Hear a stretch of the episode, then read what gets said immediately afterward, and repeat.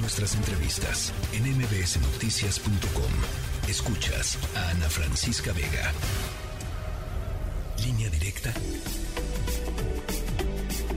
con Ezra Shabot.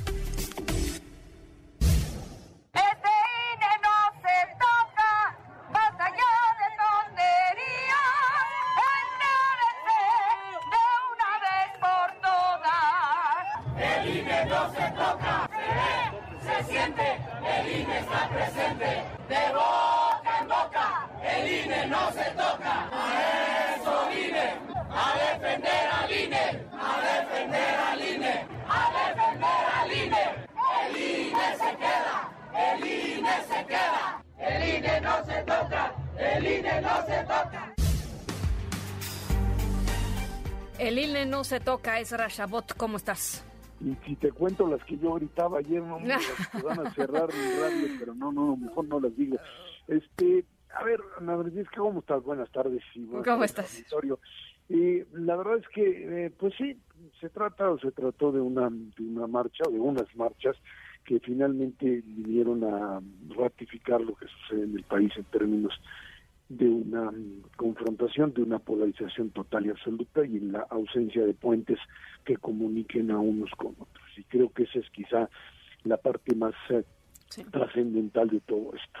Eh, si hoy en la mañana hubiésemos escuchado algún tipo de mensaje de conexión, de intento de mm, pues diálogo, pero la respuesta por parte del gobierno más allá de andar inventando cifras que no pueden ser eh, pues eh, validadas absolutamente con la realidad, hay un hecho real, hay una deslegitimación total y absoluta de todo aquel que no esté en línea, en consonancia con las acciones de gobierno. Y esa es quizá una de las partes más eh, más dramáticas de, de esta de esta situación en donde por supuesto la manifestación de ayer, más allá de la defensa del INE, también se convirtió, yo te podría decir, y lo escuchaba en la gente que caminaba por estas calles de la Ciudad de México en una manifestación antigubernamental y en eso el presidente pues impulsó a que eso fuera así.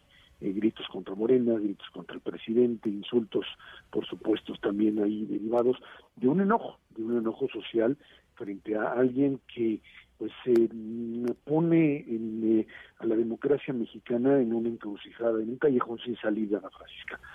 ¿Por qué? Porque si hay reforma electoral como la quiere el presidente, entonces perdemos no solamente al INE, sino la democracia mexicana como la conocemos y terminamos convirtiendo el aparato electoral en un apéndice de gobierno como lo era hasta los años 90. Y si finalmente esto no sucede así, entonces te podría yo asegurar que no habrá un reconocimiento de una eventual derrota del gobierno o de Morena en el 2024, bajo el principio de que se trata de un INE que es una autoridad ilegítima y que por lo tanto lo único que hace es convalidar fraudes electorales.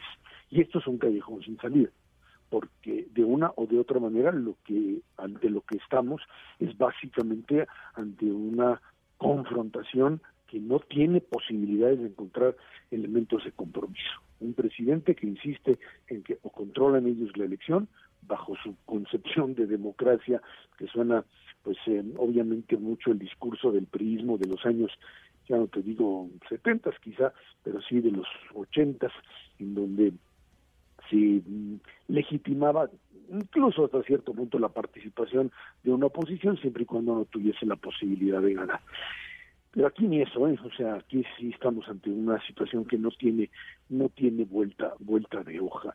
Eh, creo que en ese sentido hay actores que en este momento se vuelven muy importantes. Eh, la figura de José Goldenberg como un aglutinador de una defensa que me queda muy clara que Pepe Goldenberg está ahí para defender el INE, para defender lo que él considera y ha sido parte de su lucha durante toda su vida finalmente, después de haber militado en la izquierda y haber sido un militante de izquierda radical sin duda alguna.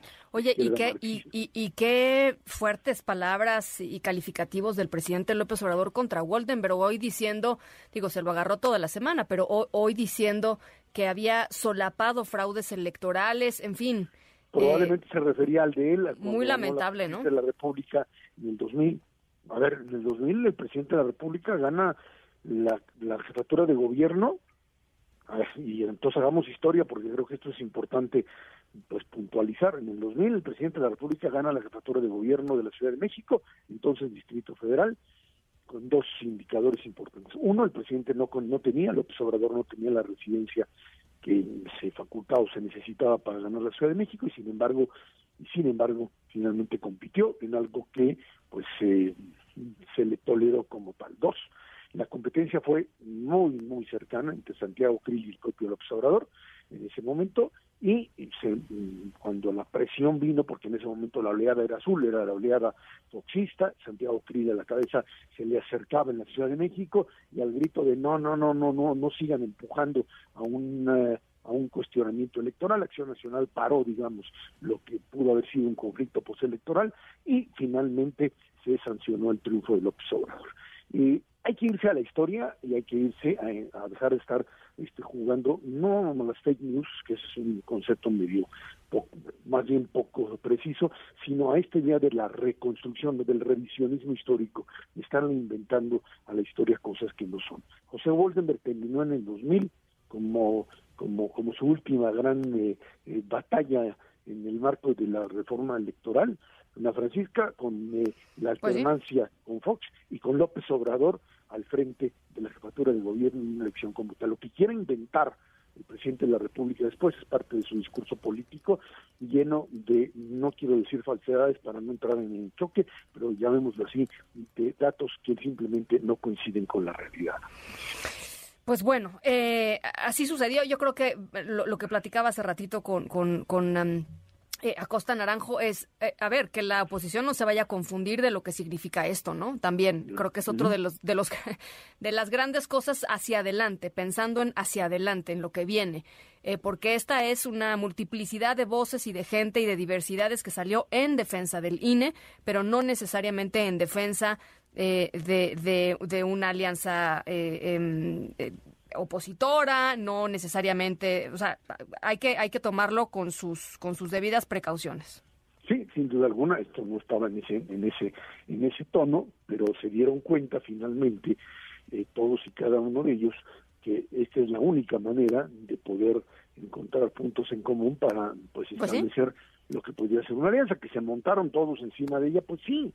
A ver, fue una manifestación para protestar por las reglas del juego simple y sencillamente. O sea, por eso tenías a Madrazo, por eso tenías a, a, a Gordillo y tenías a, José Narro, el exrector, y tenías lo que tenías, porque la protesta es, a ver, aquí habían reglas, o hay todavía reglas del juego con las cuales disputamos el poder.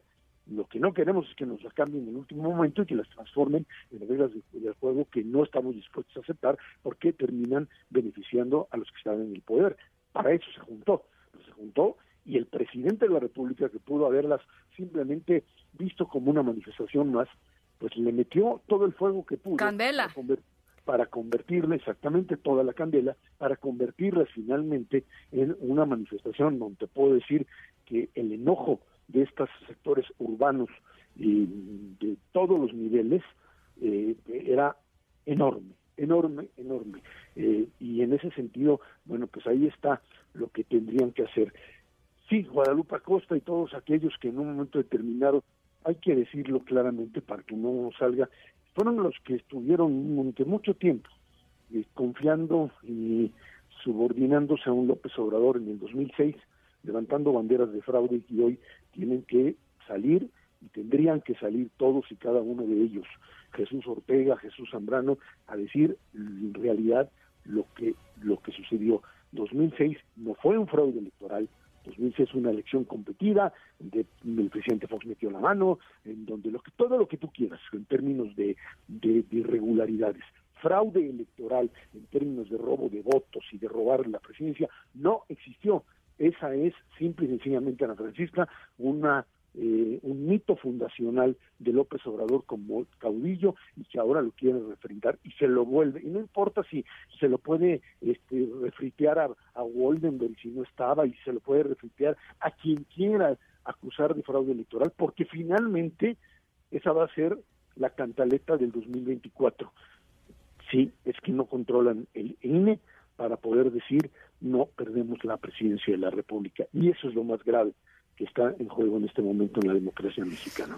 Bueno, pues ahí está. Interesante la, interesante la lectura, interesante lo que viene después de esto y, observar cómo es que los distintos grupos van capitalizando las ganancias o, o tratando de minimizar, minimizar las pérdidas. Pero bueno, ya, ya lo estaremos conversando, mi querido Ezra. Gracias, Ana Francisca. Muy buena semana. un abrazo y buen arranque de semana. MBS Noticias.